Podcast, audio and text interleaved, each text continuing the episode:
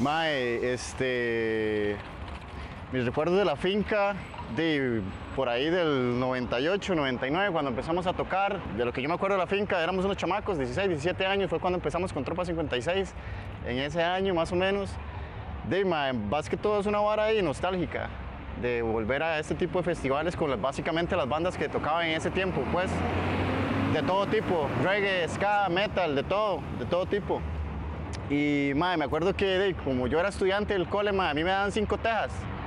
O compraba una empanada arreglada, la muerta de hambre o una birra. Obviamente compraba la birra y después me quedaba sin comer. Pero eh, mae, es este, este tipo de varas y que ahora que una empresa como la, la cervecería esté apoyando, mae, es bien tuanis. Porque en ese tiempo eh, esos chivos eran básicamente mae, hechos por la cena, como vos decís, ¿verdad?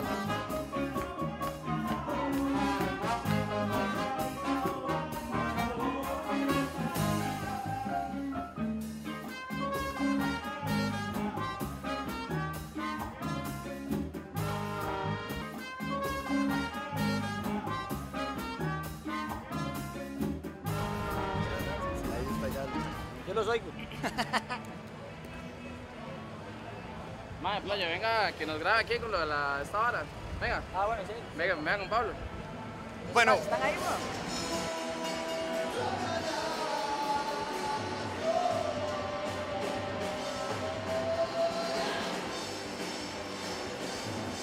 Mae, principalmente de la finca, a nosotros lo que nos ha llegado son los relatos mae, de la mano de Joa. Ese mae nos contó lo que era la finca, nos contaba mae, que ahí había de todo, digamos. Usted podía andar mae, como quisiera, nadie lo volvía a ver, usted andaba hecho lo que usted quería estar. Mae.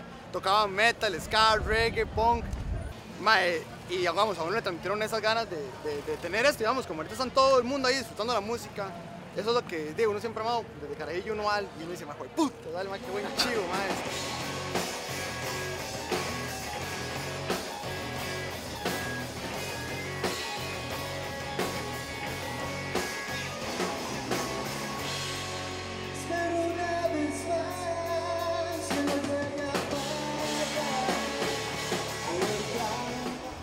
este, de hecho, hay, hay una historia, bueno, no son historias, sino que es como una anécdota súper eh, curiosa. Yo me acuerdo que en la finca, ma, se llenaba tanto esa vara que cuando, cuando usted estaba tocando le caían las gotas de sudor, pero del techo. Entonces, esa vara como que se condensaba todo y de repente usted estaba tocando y abría la jeta y usted sentía que le caían las, las gotas de sudor. Y recuerdo una vez también que, que, bueno, habíamos terminado de tocar salimos y eh, estábamos tomando afuera y en eso este, nada más como que salió la vara de que un man andaba, un o sea, andaba armado. Y en eso como que todo el mundo se empezó como ahí a, a, meter terror. y la verdad es que de repente nada más sale el mae, así como, como ar- armando pedo con el chopo. no sé ni quién era, ni, ni, me acuerdo bien, pero fue una vara ahí curiosa de la vara.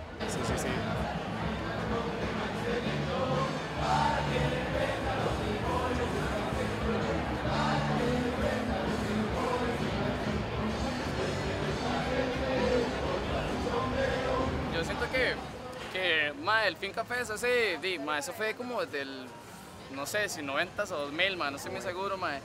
Pero eso fue como toda la revolución de la música, ma, porque en el momento no había tanto movimiento en el, en el, en el, en el rock, di, en el rock del país.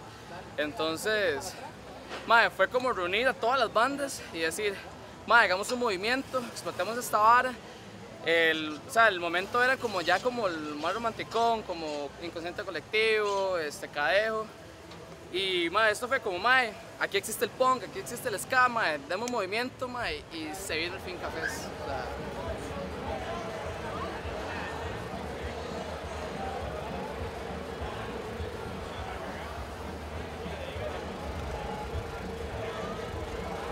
Mae, yo pers- personalmente yo me dedico a la música, yo soy músico, mae. Entonces de ese viejo tabú de que no se puede vivir de la música ya va quedando de lado, mae. ¿Entiendes? Yo ahora tengo varias bandas, toco en varias bandas y mae, se dignifica el trabajo a través de, mae, cierta paga. ¿Entiendes? Entonces de ella, mae, ya hemos ido evolucionando sobre esa vara, ¿entiendes? O sea, como realmente, ma, hacer lo que uno quiere, ma. O sea, la vara es fuera de si quiero bretear en un banco, si me quiero dedicar a esto toda mi vida, mae. Yo pienso que lo más importante siempre es como disfrutarlo, mae. O sea, si usted ven aquí, se echa una birrita tranquilo, mae, se desestresa toda la semana, está breteando, mae. O sea, la vara es vivirlo, mae, disfrutarlo, que creo que es lo más importante. Yo se trata el punk rock, mae, y el, el rock en general, disfrutarlo, mae, saber que, que mae, el sistema trata de oprimirlo no tanto, mae, pero que uno igual puede disfrutarlo. La vara.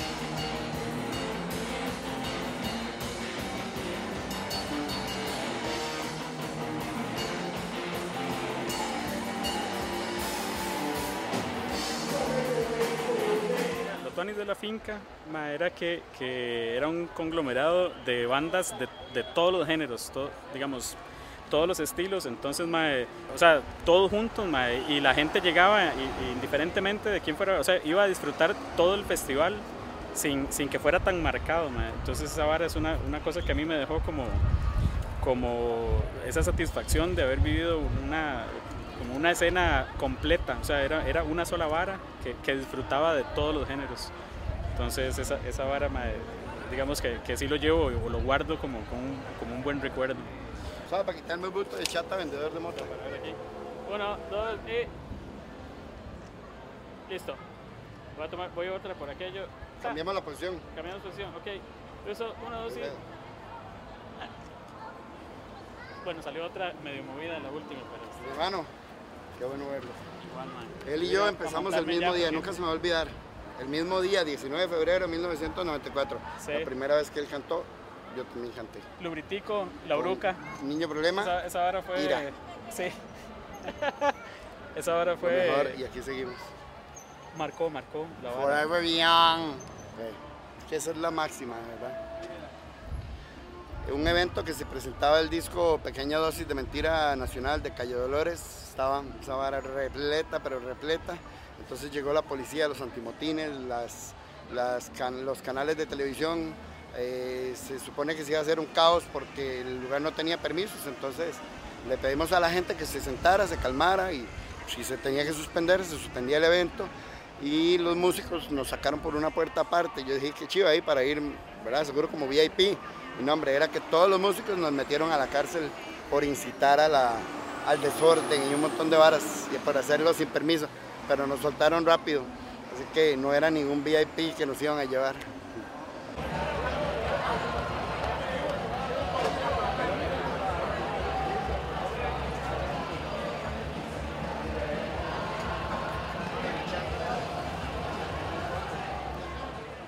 Bueno, cuando, nos, cuando nosotros empezamos a hacer los eventos en la finca y en otros lugares, aquí en la California, en Cus y demás, este, casi no pensábamos, solo íbamos, solo íbamos ahí como, como animalitos eh, enamorados de la música y haciendo lo que hacíamos.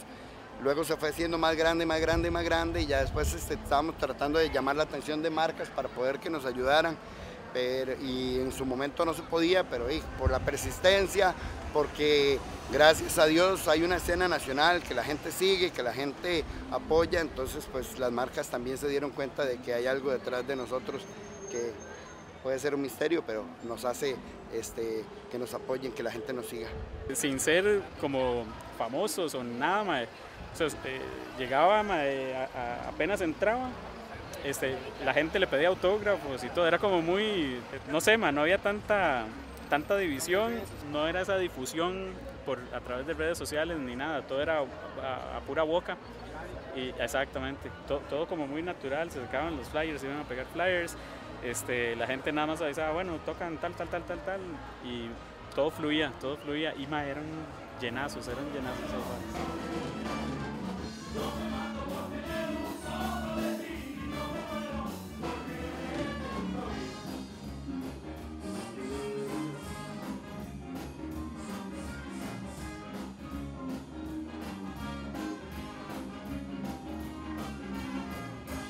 Yo en realidad sí fui una vez a la finca. Yo creo que fui al último chivo de la finca, que fue, que fue después de toda la temporada de...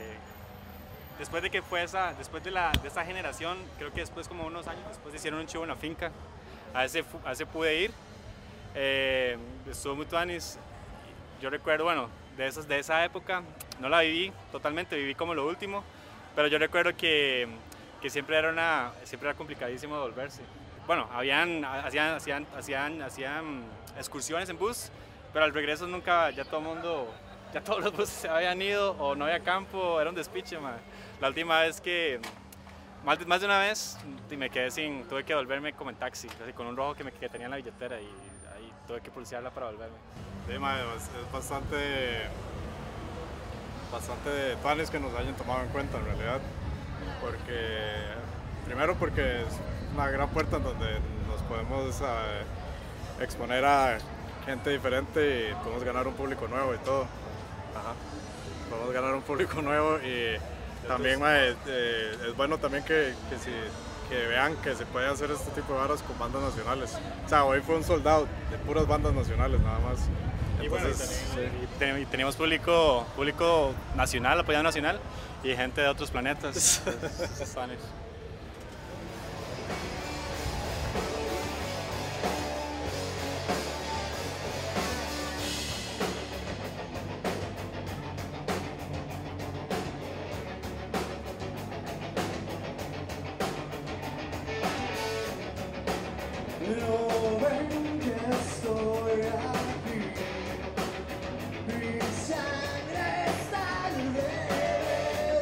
definitivamente la finca mae, tienen una fama que le precede ya desde hace un montón. Las bandas que ahí tocaban, eh, la calidad con la que los eventos se realizaban, ni siquiera era un espacio grande. O sea, obviamente uno que le llegan tantas historias, uno se imagina hasta un tipo Woodstock, así ya, de- de- del rock tico. Entonces, obviamente, va a tener el auge y la llamada que tienen estas grandes bandas, porque obviamente mentados siguen breteando, y es que eso es una de las cosas que pasan. Por eso, digamos, nosotros seguimos ese ejemplo de estas bandas que son tan grandes porque ellos trabajan muy ordenadamente su música, ellos mantienen, digamos, siempre buscan tener la agenda y, y tener Son gente chivos. con constancia, son muy disciplinados, o sea, no es un ensayan dos, tres veces, ma, dicen, ma, ya, nunca más, o sea, Y ya ese profesionalismo en la música, ma, uno lo hace con gusto porque cada vez genera mejor sonido. ma, tocar con ese sonido, estos ma, les dijera, ma, tocar con ese sonido es genial porque suena riquísimo. Sí, y ma, es trabajar ese nivel, vara es un ejemplo de lo que la finca siempre ha sido. O sea, ellos siempre quisieron trabajar con buen sonido, trabajar con buen, buena agenda, ma, que los chivos tuvieran su afiche, que tengan sus cosas. Ese tipo de cosas es lo que, digamos, hace que la finca fest sea llene grande, como ma, llena, exacto, ma, ma. sea O sea, es la pasión, a fin de cuentas. tiene que que la llega temprano, ma.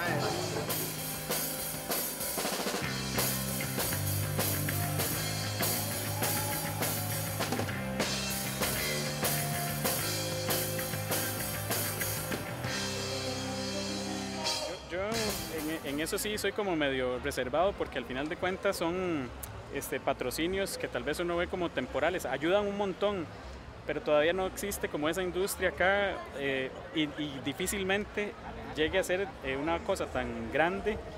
Eh, me refiero a por la cantidad de gente, la población acá en Costa Rica es muy pequeña, entonces por más este, que hayan conciertos, digamos, sí, puede ser que se llene un chivo, que, que, que se le llene un chivo, que, o que uno pueda hacer un chivo de mil personas, que eh, hay que ver cómo lo trabajaría uno, pero más de mil personas este, significaría es solo como un momento, o sea, solo como un, como un momento.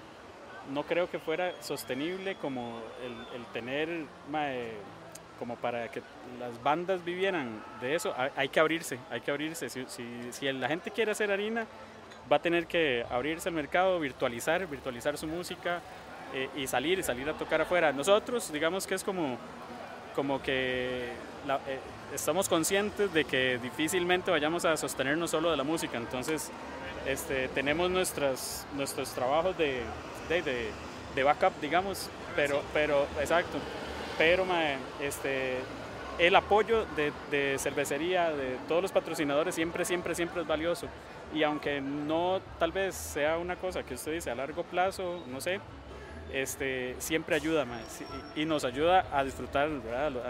Eh, Nosotros, di- digamos que mantenemos esa chispa de, de, juventud, me imagino todavía, que dicta que lo importante es el momento y divertirnos, no tanto el voy a ahorrar o voy a, digamos, voy a hacer esta hora un negocio y me voy a hacer millonario. Mae, o sea, no, ¿verdad? Eh, digo, ojalá a algunas bandas les vaya muy bien con eso, pero, pero hay que ver para cuándo, ¿verdad? Lo que quisiéramos decirles es que este mismo speech, esta misma exigencia, es la llevársela a un violador que se llama Oscar Arias.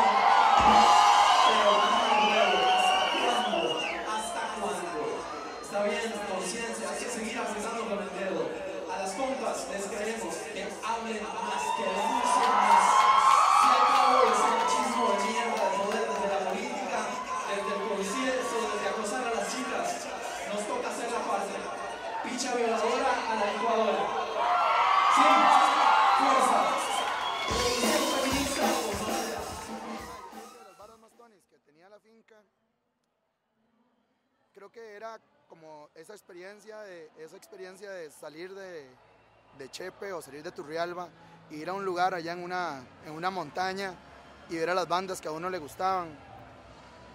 Para mí es, es como muy diferente porque la mayoría de veces que fui a la finca fui más a tocar que a chivos, entonces estaba desde otra perspectiva. Pero lo más tuanis era que cuando íbamos a ver bandas, era como esperar el bus ahí en San Pedro, salían de Radio U o de ahí por la iglesia de San Pedro, comprar unas pachitas y, ahí con lo poco que había irse para allá. Después de la noche, cuando ya terminaba el chivo, caminar todo Oriamuno para llegar a la parada y regresar a Chepe, toque golpeado, pero a veces, a veces con novia, a veces más bien cortado. Pero esa experiencia era como un parque de diversiones, creo yo, para todos nosotros, los que amamos la música nacional de esa época. Y bueno, anécdota chiva de la finca fue una vez que me puse a organizar con otros compas un concierto y, no, sabíamos que iban a llegar 2.000 personas y al final yo siendo un carajillo como de 18, 19 años, de, terminé con un millón de colones en la bolsa. Obviamente había que pagar cosas y, y- y gastos. Pudo haber sido en el 98, 99. Fue en los inicios de la finca. Eh, y no, todo super tuanis. Eh, me parece increíble ahora que una empresa, por ejemplo, en ese tiempo cuando se hizo la finca, eh, o en los primeros chivos de la finca, no había patrocinio, patrocinio de nada. Todo era a costa de cada uno de nosotros, eh, del sonido, etcétera. El sonido, eh, todo lo que se hacía era a costa de nosotros. Y ahora estamos muy contentos, 20 y resto de años después, ver una empresa como cervecería apoyando, apoyando y patrocinando, tanto a bandas como a productores.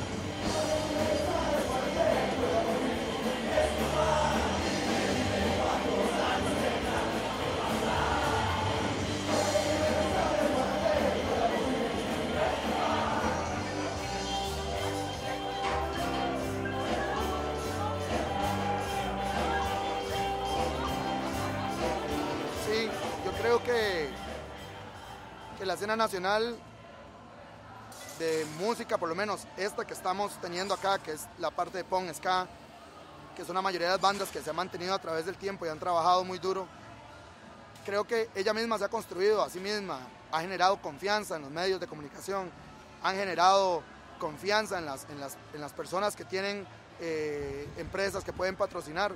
Creo que eso se gana con el respeto a la gente, con seguir trabajando, sacando discos. Y no solamente esta escena, creo que las demás escenas, la indie, los psicodélicos, la gente de ska, el skinhead, el oi, el reggae. Creo que entre más seriamente trabajemos, más estas cosas se van a dar. Esto es confianza depositada en todos nosotros. Y nos ayuda a las bandas, nos ayuda económicamente, para seguir grabando discos, para seguir haciendo eventos y le ayuda a la gente que tenga una experiencia con muy buen sonido.